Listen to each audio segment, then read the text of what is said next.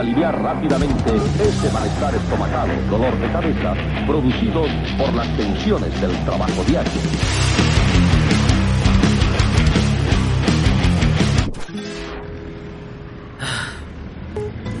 A ver, a ver, ¿en qué estaba? ¿En qué estaba? Ah, ah, sí.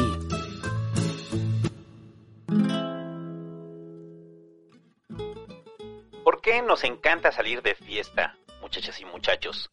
Si las peores cosas de nuestra existencia, nuestros momentos más vergonzosos, aquello que reprimimos con gritos, han pasado en medio de una. ¿Por qué cuando tienes ganas de fiesta terminas jugando videojuegos esperando que te manden mensaje? ¿Y por qué cuando quieres jugar videojuegos en calzones, alguien te manda mensaje con ya vamos para allá? Y ni siquiera los habías invitado. ¿Por qué todas las fiestas son exactamente igual?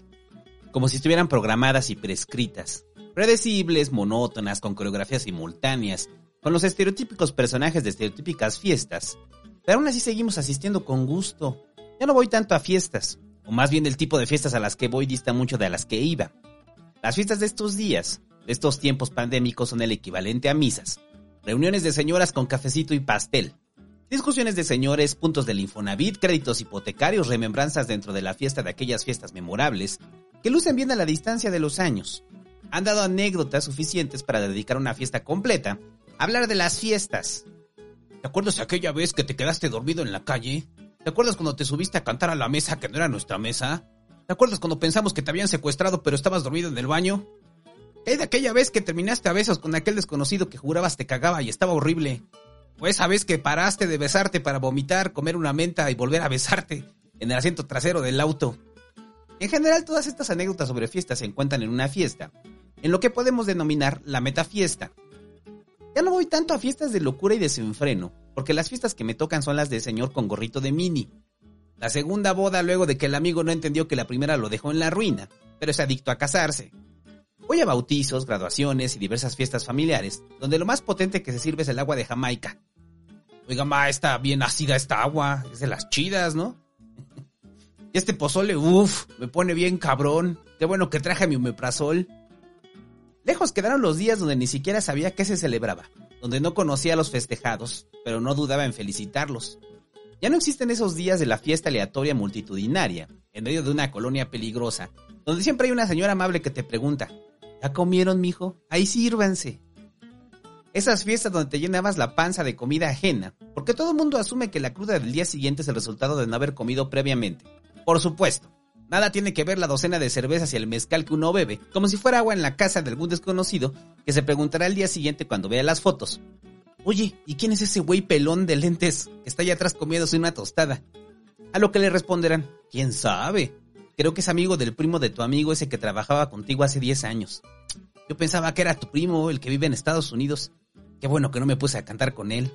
Pero sí te pusiste a cantar con él. Hasta estaban abrazados, mira y la novia le enseña un video donde aparecemos abrazados, cantando juntos como si fuéramos amigos de toda la vida, y donde se escucha, güey, este pinche pelón es como mi hermano. y yo le respondo, a huevo que sí, somos carnales, yo y este, este, este pinche güey chingón. Ya no voy tanto a ese tipo de fiestas, porque ya tuve suficiente de ellas. O tal vez es el mecanismo de defensa que tengo para negarme a aceptar, que ya no me invitan a muchas fiestas así, por la misma razón por la que yo ya no hago fiestas así. Ya no las aguanto.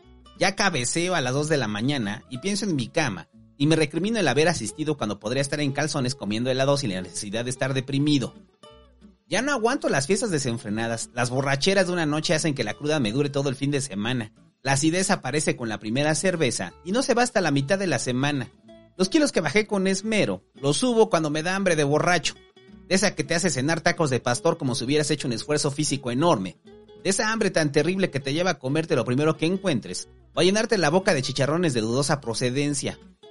Muchos dirán que es la edad, son los 30 los que me han hecho sentar cabeza y abandonar por completo la necesidad de salir a embriagarme, un sábado por la noche a la casa del amigo de un amigo.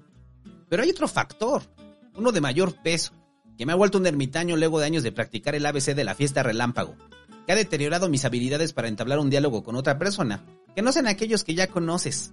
Ese factor se llama vida en pareja. O como le digo yo, el gato castrado. No me estoy quejando, por supuesto que no. Pero la fiesta es el lugar preferido del hombre y la mujer soltera.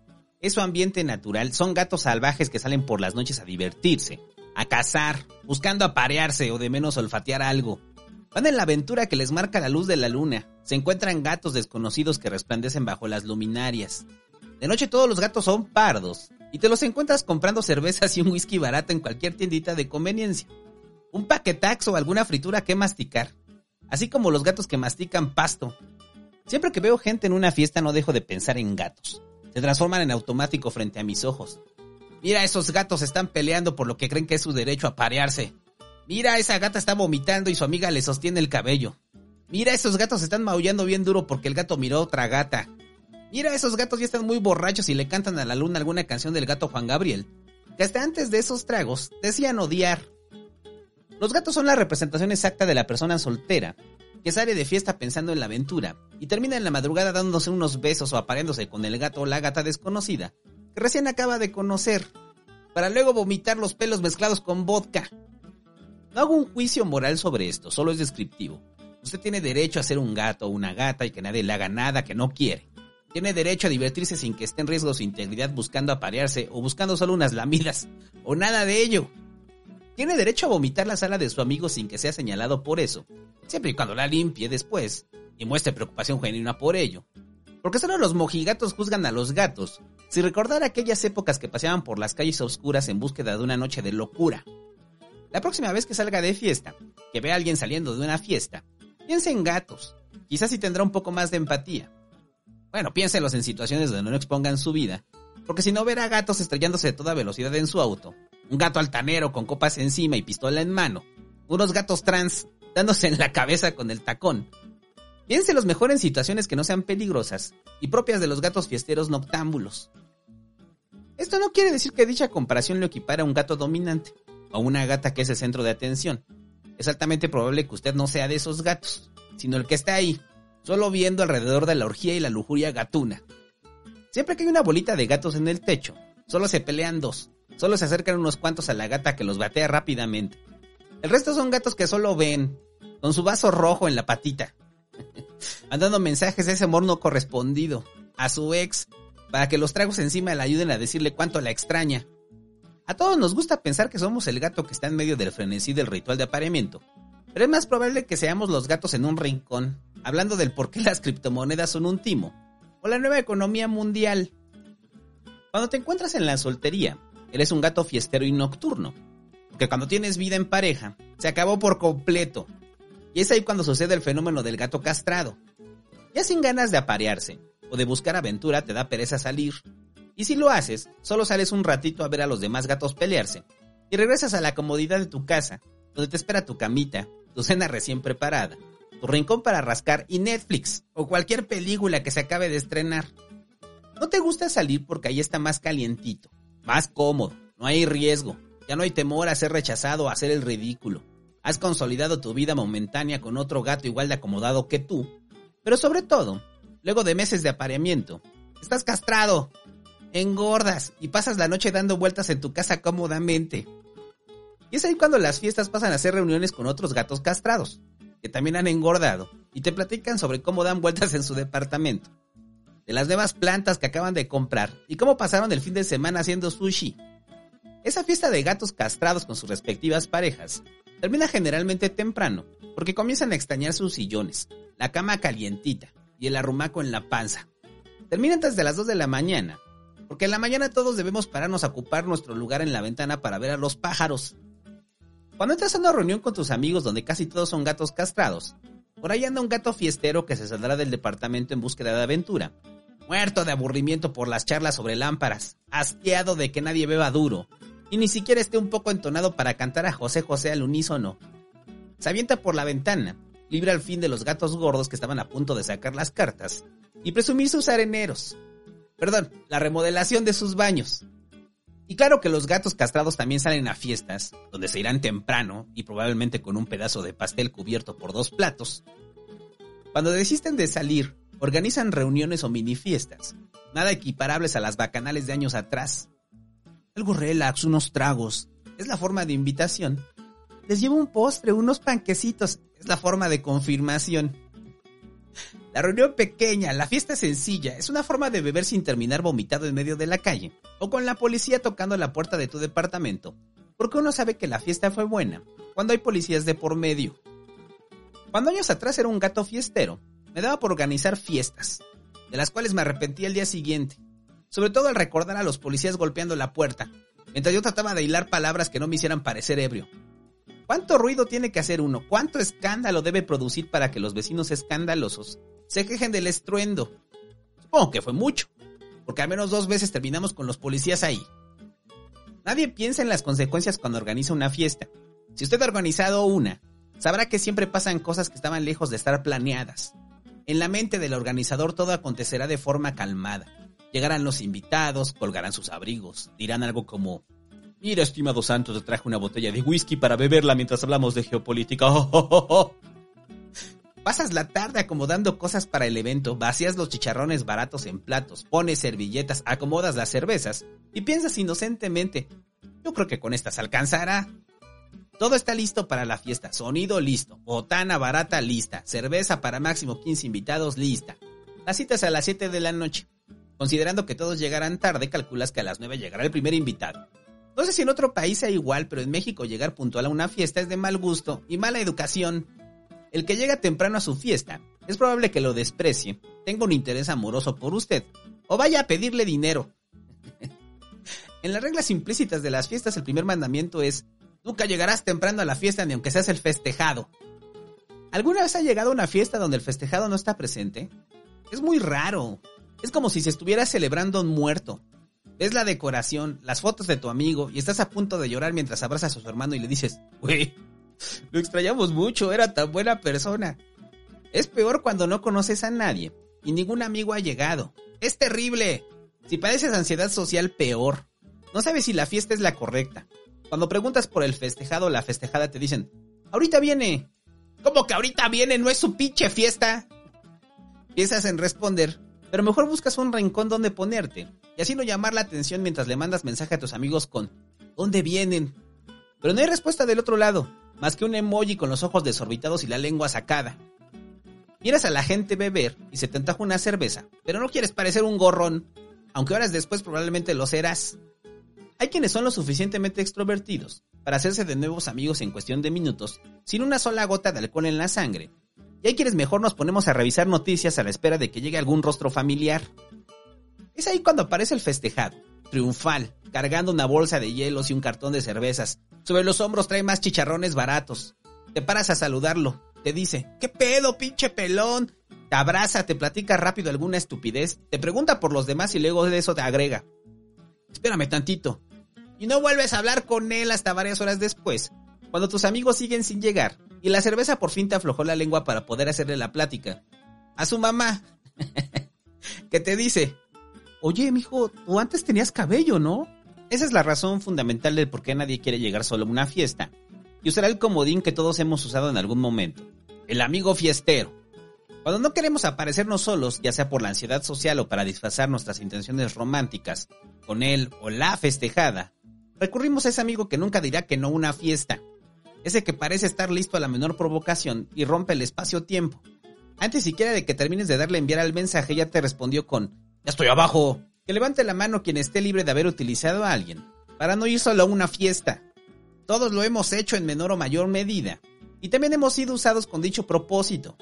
Hasta en días recientes, cuando ya no sales mucho de fiesta, eres usado por tu pareja para que sirvas de compañía en reuniones familiares, con amigos o hasta eventos de trabajo. Todo bajo el argumento de, es que no quiero ir sola, es que no quiero ir solo, no conozco a nadie, no hay nada de malo en solicitar el apoyo de un amigo para que nos ayude a mitigar la ansiedad social que produce estar en medio de desconocidos. El problema es el amigo fiestero seleccionado. En las tonalidades de amigos o amigas adictos a la fiesta, están aquellos con los que puedes convivir sanamente, que les encanta estar ahí, que fácilmente se vuelven el centro de atención, que llegan incluso a resultar encantadores, y un poco de ellos ayuda a que se relaje la tensión. Pero por el otro lado tenemos al amigo fiestero malacopa, que se vomita, que grita, que llama la atención más de lo necesario, sobre todo cuando deja su auto mal estacionado, o en el peor de los casos, es echado de la fiesta junto contigo. El amigo fiestero problemático, ese que encuentra la forma de que llegue la policía, que no sabemos de dónde consigue más alcohol cuando la fiesta ya terminó. Ese que siempre se la quiere seguir, que cuando apagan las luces porque ya están hartos de su presencia dice, aguanta hasta que apaguen la música. Y cuando apagan la música la pone desde su celular. Ese amigo que te costará dinero, ya sea porque rompe algo, porque te dice, paga tú, yo pago la siguiente. Quizás sabiendas de que no habrá siguiente, porque decidió aventar billetes junto con su tarjeta del Sam's Club a alguien que bailaba. Y en algún momento de la noche, quizá cuando son echados de la fiesta, recapacitas sobre que hubiera sido mejor, te habría salido más barato ir a terapia para trabajar en tu ansiedad social que pagar el extintor que se robó como venganza al ser echado de la fiesta, y de lo cual no te habías percatado hasta que por la mañana lo ves en la mesa de tu departamento. Y tu amigo el de la fiesta te manda un mensaje diciendo, oye Santo, creo que tu amigo se robó el extintor del edificio. Me lo vas a tener que pagar, ¿eh? No es contra ti, pero no lo vuelvas a invitar, por favor. Y la culpa se apodera de ti. Supuestamente iba para ayudarte a socializar, para que hablara maravillas de ti frente a algún prospecto amoroso, para que aligerara la charla, pero termina haciendo todo lo opuesto. No socializas con nadie porque te la pasas cuidándolo. No habla bien de ti. En sí cuenta lo peor de ti. Ah, si este güey un día estaba besándose con una morra y se paró a vomitar y se siguió besando. ¡Bácala, güey! No aligera la charla. En sí la tensa cuando pregunta. Ah, la neta. ¿Tú crees en Dios? Porque al chile yo no. Y no tiene nada de malo que lo pregunte es plática de borrachos. El problema es que se lo pregunta a la abuela del festejado, que ya se sentada debajo de un rosario, enorme de barro. Cuando lo confrontas al día siguiente solo te responde, oh, estuvo cagado, ¿no? Qué mamones los de la fiesta. y es ahí cuando decides echarlo. Queda cancelado de por vida. No lo usarás de nuevo como acompañante de última hora. Bien merecido te lo tienes por no ir a terapia para vencer tu fobia social, por no armarte de valor y presentarte solo en la fiesta. Maldito psicópata, yo no sé por qué te invité. Ahora todos me dicen el bomibesucón. Debo pagar un extintor. Y aparte me debes dinero. En medio de tu confusión te dice. ¿Qué pedo, güey? Saca el desayuno, ¿no? Y es ahí cuando lo corres por completo. Ahora debes lidiar con la cruda física y la moral de cosas que ni siquiera hiciste. Reconstruyes la noche y solo son los ridículos de tu amigo. Vuelves a jurar que no pasa de nuevo. Pero sabes muy bien que la próxima fiesta, cuando no haya nadie disponible, cuando tengas ganas de enfiestar, pero todos estén viendo Netflix, que al parecer es la única alternativa posible a una fiesta, cuando no quieras estar un sábado por la noche soportando a tus gatos, inevitablemente le mandarás mensaje e inevitablemente todo se repetirá de nuevo. Y ahora deberás dos extintores. Para el que asiste a la fiesta, la cosa acaba cuando se va. No debe limpiar, no debe estar atento a mover los autos, no tiene que supervisar a gente indeseable, ni sobornar policías, no debe separar borrachos, ni despertar a otros encerrados en el baño, el problema es para el que la organizó, quien al día siguiente, aún con rastros de alcohol en la sangre, deberá recoger los destrozos de borrachos que a las 4 de la mañana se comen un jabón de avena, pensando que era una galleta, o remueven todo en búsqueda de más chicharrones. Nunca se han metido a robar un departamento que haya habitado, pero quiero suponer que la sensación de verlo saqueado es la misma que la del día después de la fiesta.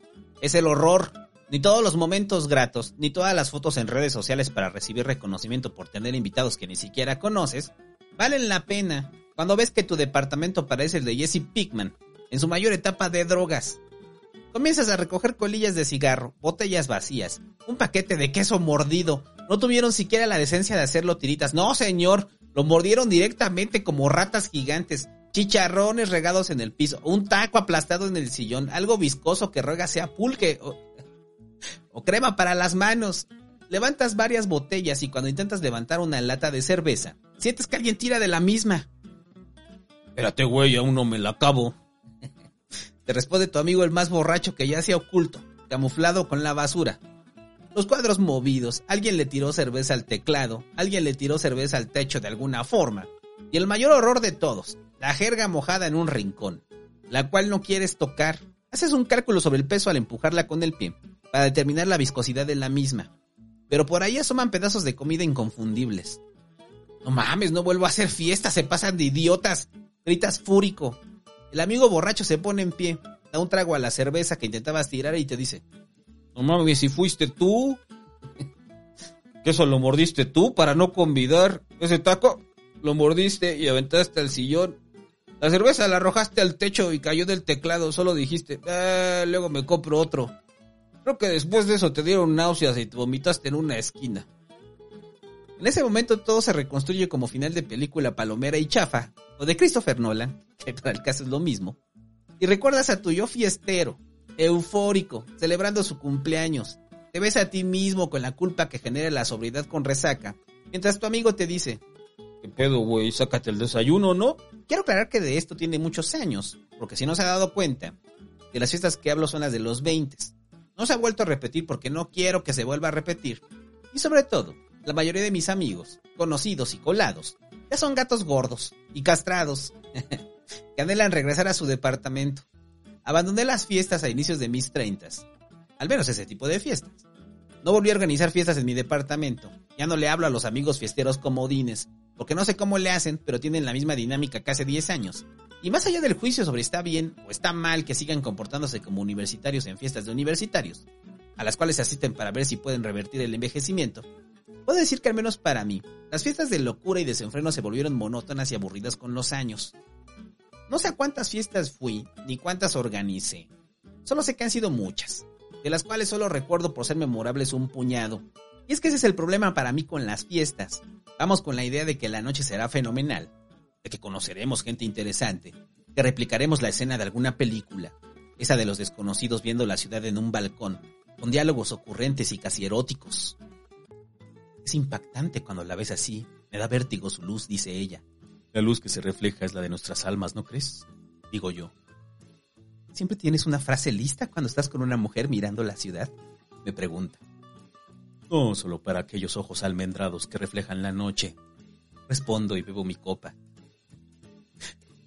La mujer sonríe y se acerca con unos pasos tímidos. Scarlett, me dice y estira la mano. Santo, el señor Santo. Le respondo mientras veo un anillo en su mano. Ella lo nota y quita la mano. No le prestes atención. La piedra es valiosa, el hombre no. Por la forma y el color se ve que te amaba mucho. No quiero hablar de ello, me dice, mientras sonríe. Mejor dígame, señor Santo, ¿qué opina de desconocidas en medio de una fiesta dispuestas a hacer negocios? ¿Qué tipo de negocios? Pregunto. Y en ese momento se escucha la puerta abrirse. Y el amigo fiestero grita, Santo, ven, güey. Estoy contando de aquella vez que casi le vomitas al policía. Les digo así, lo guacareó bien feo. Guácala este güey. Son pocas las fiestas memorables. Haga el recuento. Piense a cuántas ha ido y cuántas de esas fueron inolvidables. Y sirven de materia prima para hacer una fiesta cable de fiestas. Las podemos contar con los dedos de las manos. Y no más. Yo tengo muy claro cuáles son. Y las tengo guardadas en lo profundo de mi corazón. Pero las demás están en el completo olvido. Ya sea porque pasó algo malo, porque fueron aburridas y te hicieron desear no haber salido de tu casa. Y algunas porque simplemente no recuerdo bien qué pasó en ellas. A veces me pregunto, ¿por qué de todas solo recuerdo tan pocas? Y cuando trato de hacer remembranza de estas, siempre son igual. Y la respuesta en este caso es la más obvia. Porque efectivamente son igual. Toda fiesta que cae en el olvido generalmente es igual que las otras. Se desarrollan bajo la misma agenda. Primero, antes de llegar pasan a alguna tienda de conveniencia donde nunca miramos el rostro de quienes también van de fiesta. Probablemente nos podríamos encontrar a nosotros mismos en una paradoja espacio-temporal. Y no nos daríamos cuenta, porque solo vemos a los demás como los que están enfrente de la fila. Después se llega al lugar, se saluda al festejado, en caso de que se conozca, y se presenta a los acompañantes. Si uno es acompañante, deberá encontrar algún vínculo, una anécdota, o algo efímero que ayude a dotar de algún sentido de familiaridad para no parecer un colado. Este es mi amigo el santo, si te acuerdas del santo, ¿no? La festejada te mirará con sospecha, escudriñará cada facción de tu rostro en búsqueda de algún recuerdo, aunque sea breve. Tu amigo ayudará, como oficial corrupto que quiere meter de contrabando a un ilegal. Sí, se conocieron mi cumpleaños, hasta bailaste con él. La chica me mira de pies a cabeza. Sigue sin estar convencida de conocerme hasta que levanta las cejas y dice, Ah, el que es de Iztapalapa. ¿Cómo estás? Pásense. Me da mucho gusto verlos. Dice sin saber que en Iztapalapa abundan los pelones que bailan cumbias y habrá bailado con uno de ellos en algún momento. Porque en efecto, hasta ese día yo no la conocía. Luego de que son admitidos en la fiesta, comienzan a buscar rostros familiares. Si no hay nadie conocido, tomarán varias sillas y se irán a un rincón a beber entre ellos. La fiesta se vuelve una extensión del bar. ¿Y por qué no se van mejor a un bar? se preguntará. Y la respuesta es simple. Economía. En la fiesta se bebe barato, no hay cover, hay más posibilidades de todo que en el bar. Y al final de cuentas es una fiesta privada. La noche sigue. De fondo suena música que no es bailable, porque no sé cómo funciona exactamente. Pero en toda fiesta está el amigo que piensa que todos están deseosos de oír su música. Así se queda pegado al equipo de sonido. Pone canciones que solo él conoce. Quizá con la idea de que así ligará. En su mente alguna mujer llegará y dirá, oye, qué buen gusto musical tienes, te gusta Joy Division como a millones de personas más. ¿Qué te parece si salimos al balcón a besarnos? Ese invitado molesto que busca conectarse a fuerza por Bluetooth al equipo de sonido, solo para poner canciones que varían entre lo soporífero y lo depresivo. Canciones que hacen parecer la fiesta como un momento lúgubre, decadente, de cualquier película serie B, de la cual probablemente lleve una playera puesta. No es hasta que interviene la A o el festejado, que de un tirón lo desconecta. Le dice, ay ya güey, con tu música no mames. Y de inmediato cambia un reggaetón intenso, o una cumbia callera, el Gollum melómano se va a una esquina con el ego herido, cruza la pierna, abre una cerveza y difícilmente lo veremos pararse de ahí, porque al parecer quería controlar la música para evitar cualquier canción que lo haga bailar. Lo suyo no es bailar, sino hacer un análisis profundo del baile. ¿Cómo pueden hablar de cumbia sin bailarla? Uno se preguntará. ¿Cómo teoriza sobre el ritmo si cuando trata de bailar lo hace tan falto de gracia que parece un bebé gigante al que su mamá saca a bailar? Pero no hay tiempo de reflexionarlo suena el bajo, se te mueve el hombro, y en unos minutos ya estás dando vueltas con alguien debajo de la carpa en plena calle. Porque hasta antes del baile, todo era antesala. La fiesta no había comenzado. El sonido de la trompeta por fin señala su inicio. ¿Por qué van a una fiesta y no bailan? Y no estoy hablando de que sea bailarino o una bailarina experimentada, ni que deba sacar los mejores pasos de baile, o parecer cubano excéntrico en medio de La Habana. Hablo de todo tipo de baile, hasta el baile de brinquito, o el baile de aplausos de ti acompañado del ¡Ea, ea, ea, ea! ¿Por qué solo se sientan en una silla a beber y a platicar sobre teoría del baile? ¿No les llama el ritmo? ¿Tienen miedo de hacer el ridículo, aunque probablemente harán el ridículo más tarde de cualquier forma? Nadie va a juzgar cómo baila. Y si lo hacen no debería importar, porque todos los que empezamos a bailar, al inicio igualmente parecíamos bebés gigantes. Y esto es específico para los hombres, porque las mujeres no tienen empacho en pararse a bailar sin ser profesionales de la pista. El hombre que renuncia a aprender, del mismo modo condena a su pareja. Si su novia gusta de bailar y le ha dicho, no amor, no me importa que no sepas bailar. Venga, claro que sí le importa que no sepa bailar. Pero simplemente no quiere lastimar su frágil masculinidad de hombre estereotípico que se sienta a abrir cervezas y orinar de vez en cuando de forma aleatoria en medio de una docena de cumbias. Aquí se baila, estés o no estés presente. Debería ser la frase que define esta etapa de la fiesta. Primero baile casi coreográfico, luego algo más lento, luego más movido, de repente aparece el amigo del norte, al que siempre le piden que baile y quiebre a la amiga más chaparrita. Porque con las altas no puede. Fluyen las cervezas, los tragos, las horas pasan, el baño se abre y cierra, y si pudiera hablar, suplicaría piedad, harto de ver desfilar docenas de penes y nalgas, los gatos castrados comienzan a retirarse. Ya va siendo hora de regresar a la comodidad de su camita. Las gatas salvajes ya comienzan a ver con ojos borrachos. A ese tipo medio feo que no se les ha separado toda la noche. Los gatos salvajes a lo que se deje. Hasta el Gollum sale de su silla e intenta poner una canción de David Bowie, pero no una de fiesta. Pone la más triste de todas y todos le vuelven a gritar. ¡Ay, ya, güey! ¡Quita tu pinche música! Porque quizá ya todos saben lo que se avecina. Llegó la hora de llorar de recordar amores pasados, frustrados, completamente briagos. Suena José José, alguna de José Alfredo que todo mundo conoce. Suenan las salsas más tristes, los boleros que derriten corazones. Algunos se abrazan, otros mirarán el celular y dirán, te voy a llamar, güey. No, güey, dame el celular, no mames. No, güey, me vale verga, güey. La amo, te digo, la amo. Pese a que horas antes afirmaba haberla superado y platicaba sus nuevas conquistas sin pudor, el sufrimiento que une a los borrachos de fiesta se derrama por todos lados. Hasta el Gollum se para a abrazarse con los demás. Pero dale, de beber. Dice mientras levanta el vaso. Solo faltaría un pequeño empujón para que los abrazos y arrumacos lastimeros terminen en orgía. Para que el dolor artificial producto de las canciones los una en besos homoeróticos. Pero antes del primer cruce de lenguas, el estómago comienza a girar como una lavadora. Sienten la cabeza darles vueltas. Y el primero corre a vomitar al baño que maldice ser el baño.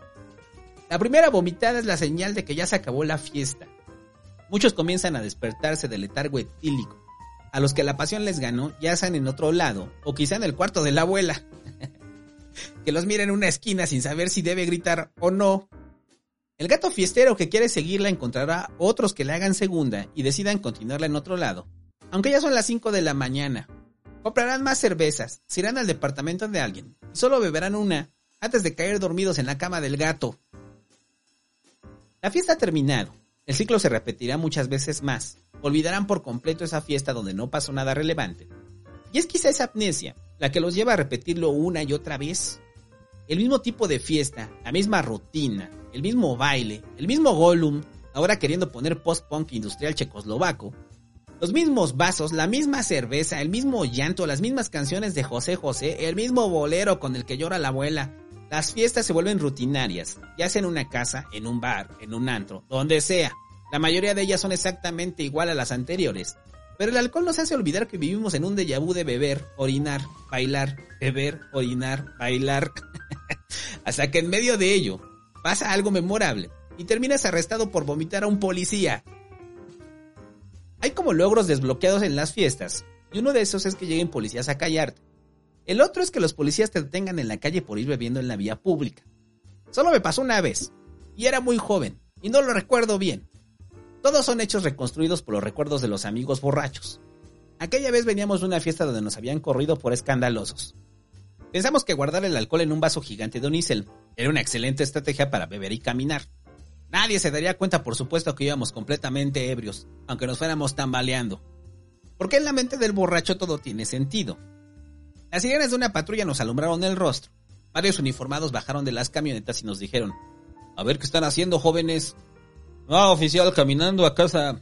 Aquí tranquilos, relax. Respondí. Están bebiendo en la vía pública, jóvenes, nos increpó.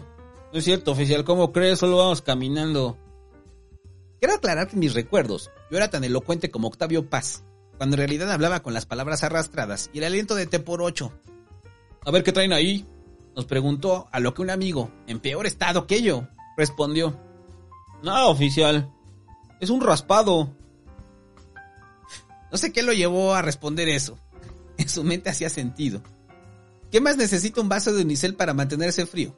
Claro, un raspado. Pudo haber dicho que era pozole, un caldo de gallina, o agua de sabor, pero no, de todo lo que pudo recordar, eligió un raspado. A las 3 de la mañana, en pleno invierno, en medio del periférico. Traté de intervenir para justificar el por qué bebíamos raspados por la madrugada. Pero antes de que pudiera hablar, terminé vomitando en un poste, que por azares de la vida o la intervención de Dios Santa Claus, protegió al policía. O al menos eso creo, porque al parecer, al parecer sí lo vomité.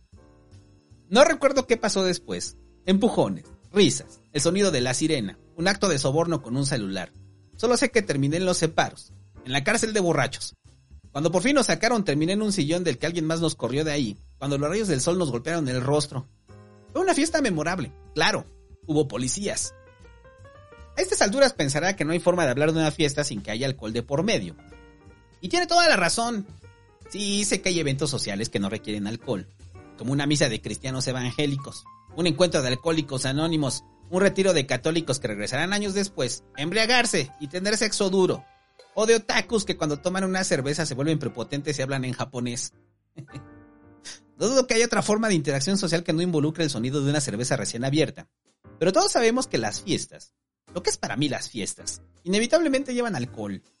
Y usted puede no ser alcohólico, no bebe solo hasta emborracharse, o en mi caso, Nunca bebo cuando hay luz de día, a menos que sean vacaciones. Soy como un vampiro del alcohol. Siento que beber por la mañana está reservado para la señora que disfraza su alcoholismo con brunch y el señor que no disfraza nada y hace de la cantina su oficina. Pero en las fiestas es inevitable beber. Ese es el punto, ¿no? Relajarse, tomarse una cerveza, un trago, hablar de lo mismo, variarse un poco, bailar una cumbia, comer tacos, hacer chistes babosos, platicar con conocidos fingiendo interés, creer que se tiene futuro en el podcasting o en el stand-up porque hizo reír a sus amigos borrachos. si se va soltero, sondear la fiesta como si fuera Terminator, con el cuello parado y mecanizado en búsqueda de alguna soltera o soltero, que nuestras fantasías podremos encontrar en ese lugar. Y si se va en pareja, sondear como Terminator en dirección a la comida, hay tostadas de tinga. También de pata. y, y el aroma indica que viene picadillo en camino. Procedo a desabrochar pantalón. Y cuando se le cuestione que comió mucho dirá, no, es que me inflamó la comida. Pero ahorita se me quita bailando. El alcohol está vinculado a la fiesta, es inevitable, a menos que vaya a una fiesta de niños. Pero incluso en esas los papás encuentran la forma de beber tequila y poner su vaso al lado del juguito de manzana de su bebé. No promuevo el alcoholismo, todo con medida. Si bebe no maneje. Si se pone impertinente, haga caso y pídase un Uber o un taxi que lo arroje de vuelta a su casa. Hace años que ya no bebo así. Llegué a los 30 y la fiesta comenzó a saberme desabrida. Antes de eso identifiqué el patrón recurrente en ellas y me cansé de las mismas. Ahora escribo esto en calzones, un sábado por la noche, mientras me tomo una malteada de cacahuate porque como buen gato castrado me da flojera salir. Tuve suficiente de las fiestas. Quizás es el factor principal. Siento que viví lo que tenía que vivir. Que los excesos de juventud fueron suficientes para no quedarme con ganas de nada. Que no hay dentro de mí la necesidad de colarme una fiesta de universitarios tratando de recuperar glorias perdidas. Perdí aquel arrebato de locura y euforia. No quiero hacer fiesta porque sé que muchos no vendrían, ya que se están acicalando a ellos o a sus gatitos. Y sobre todo me da flojera limpiar al otro día y encontrar al amigo borracho debajo de la cama. Cuando estaba en el frenesí de la fiesta recurrente, pensaba que cuando llegaran mis treintas, las fiestas serían como comerciales de Ferrero Rocher desde los noventas, estilizados, con recepciones que desbordan glamour, con el pianista de fondo y los candelabros a media luz. Busca comerciales viejos de Ferrero Rocher. Uno no sabe si en esas fiestas se sirven chocolates o yumbina, para producirles un enorme deseo sexual a los invitados, que se erotizan al morder chocolates, Siempre que los recuerdo, no dejo de pensar que inevitablemente terminarán en una orgía, o al menos ebrios con estilo. Esos comerciales de Ferrero Rocher debieron ser catalogados como soft porn. es en serio, véanlos, parecen soft porn. O de menos como una enorme mentira, porque nos prometían que al envejecer las fiestas serían así en el futuro. Pero en cambio distan de todo estilo y refinamiento. Las fiestas ya no son fiestas, son reuniones. No hay una femel fatal susurrándome cosas al oído, tengo mi amigo que dice, traje tocino frito y empanizado. no está el embajador de algún país tropical, sino mi amiga que dice, güey, traje panquecitos con moras. No está un grupo de personas con la nariz respingada y la voz de terciopelo, sino los amigos que dicen, güey, traje chistorra y hongos para ponerles queso y luego rellenarlos de chistorra. No está una comitiva de hombres de negocios, mujeres empresarias o aristócratas colados, o quizá dictadores perseguidos por ser corruptos, Solo estamos los de siempre, los gatos salvajes que ahora están castrados, que cuando se separen volverán a querer ser salvajes, sin darse cuenta de que al primer brinco en la azotea se les acalambra la pierna. Supongo que nunca dejaremos de ir a fiestas. Siempre hay pretextos para reunirnos con aquellos que queremos. Siempre hay momentos para pasar un fin de semana en medio de una alberca con tus amigos, para comer en el jardín con la familia, para ponerse unas orejas de mini en un bautizo, o terminar borrachos de alcohol y de charlas con los de siempre. Siempre hay ocasiones para beber y beber, hablar y hablar, bailar y bailar, aunque sea lo mismo. Aunque la fiesta convertida en reunión sea sobre hablar de las fiestas pasadas. Es grato saber que las fiestas de adulto pueden ser geniales, aunque no terminen en orgías de Ferrero Rocher. que puedes despertarte al día siguiente con una ligera cruda y beber café en la ventana como comercial, con el recuerdo claro de lo que pasó, con el departamento intacto, porque ahora, antes de irse, te ayudan a recoger me gustan más estos tiempos. No extraño la fiesta desenfrenada. Esa vivida está. No extraño la locura y la euforia porque no tengo el tiempo ni las ganas. Además tengo arenero nuevo. Un nuevo sillón para rascar. De vez en cuando vienen otros gatos a rascarlo. Luego yo voy a rascar los suyos. Y en el camino me encuentro a gatos salvajes que son detenidos por policías al ir bebiendo en la vía pública. Y me recuerdan a esas noches en las que a la luz de la luna la ciudad parecía una aventura interminable. Los miro con nostalgia, me río de sus desfiguros y pienso que en un futuro, a todos, a todos ellos, inevitablemente los van a castrar. Se van a poner gordos y estarán felices dando vueltas en sus casas, quizá escribiendo sobre ello, mientras se toman una malteada de cacahuate, recordando aquella noche en la que sí, efectivamente, vomitaron a un policía.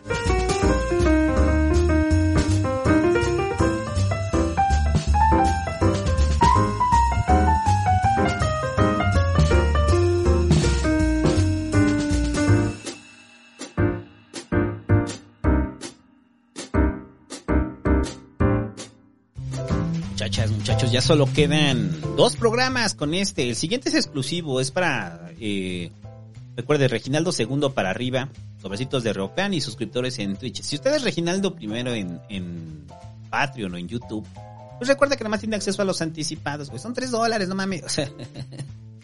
Si no quiere hacerlo, pues no lo haga, no pasa nada. Y para los que son del vulgo, pues ustedes lo escuchan tres semanas. ¿Ustedes qué, güey? El vulgo que no escuchen esto. ah, no es cierto. Gracias, muchachos, a toda la gente que hace posible la vida me da acidez. Entonces viene el exclusivo. Y después de ese va a salir el cierre de temporada que va a ser Yo me doy acidez. Ese ya no está a votación, ese lo decidí yo. Porque yo me doy acidez. Va a ser un autorrostro. Ah, no, no tanto. Quiero hablar sobre mí. Eh, Ya sé que en la vida me da acidez, hablo mucho sobre mí. Que esa es la idea. Eh, pero aquí va a ser en específico sobre mí. Y ya, muchachos, ya casi se acaba la tercera temporada. Vienen cosas chidas. eh, para toda la gente que, que es miembro o suscriptor eh, en YouTube, eh, ya acabo de soltar la semana Me da acidez. Es un programa piloto. Les comento rápido para la gente que está escuchando esto en acceso anticipado.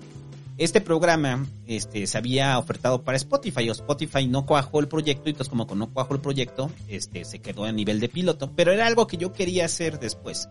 Entonces ahora lo voy a hacer este, en, medio de las temporadas. Entonces va a haber la semana me mientras saco los cuentos, mientras saco la novela. Voy a tratar de hacerlo semanalmente, pero no creo que pase. Yo creo que va a ser cada 15 días o cada que se pueda. O cada que haya noticias interesantes será la semana me. Pero todo esto lo voy a hablar en el último... O sea, cuando salga yo me doy acidez. Eh, va a salir el fin de temporada me que recuerdes el en vivo que siempre hago cuando acaban las temporadas. Para platicar de lo que está por venir. Y ya, ya me extendí mucho. Parezco borracho de fiesta. Este podcast es traído gracias a los miembros de YouTube. Eh, es traído gracias a Diego Gael Ortega, a Gabriel Montoya, a Lalo Arts, a Bruno Llanos, a Congu, a Iner Iván Vázquez Pérez, a Iris Ramírez Talavera, a Zendal Farías Montaño, a Ted Mike, a Eric Aparicio Cruz, a Alejandro Peregrina, a Felipe Esparza, a Tona Mancera, a Ronaldo Contreras, a Luis Ángel Molina Rodríguez, a Elis Antillón, a Lano Netfax, a The Lynch Panda, a Prax00, a Alexis Yair, a Gilberto Santillán, a Rasek Gamer, a Fernando Patiño, a Marcos Emilio, a Pucho el Perrón, a Mempus, a Grandote 4x4, a Uriel MCS, a Poto, a Luis Castillo, a Víctor Mar, a S. Green, a José Quintero Benítez, a Lorelei Ávila, Antonio Mendeola, a Nicolás, a Nicolás 5142, a Rocket Project, a Axel Estrada, a Manesca El G, a Fernando Godínez, a Ali Sánchez, a Miguel Ángel Gómez, a Nick Vázquez, al doctor Adán de la Peña. A Julián Benítez Domínguez, a Diego Edmundo, a ANGR, a Maimikiu, a Jairo Francisco Juárez, a Rana, a David HQ, a Gustavo Busto, a Dardo Orozco Hernández, a Gato Papas, a César Alejandro Rodríguez, a Dario Gutiérrez Lázaro, a Miguel, a Chico Pan, a Iván E. Procel Torres, a Luis Ruegas, a César Moreno, a Charlie Pérez, a Luis Suárez, a Julio Robero y a Danis Modern LA. Muchas gracias muchachos. Este es el último reconocimiento de la tercera temporada de La Vida Me da acidez.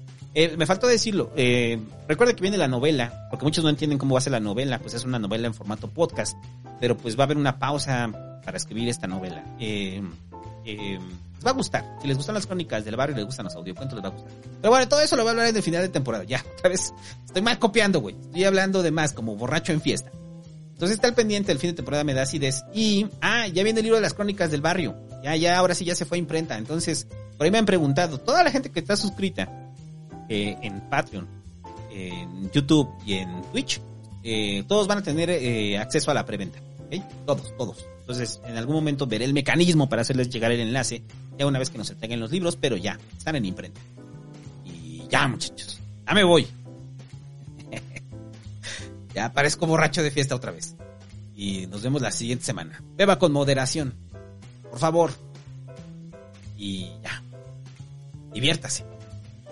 Adiós. Y no hagan fiestas pandémicas, güey. Adiós.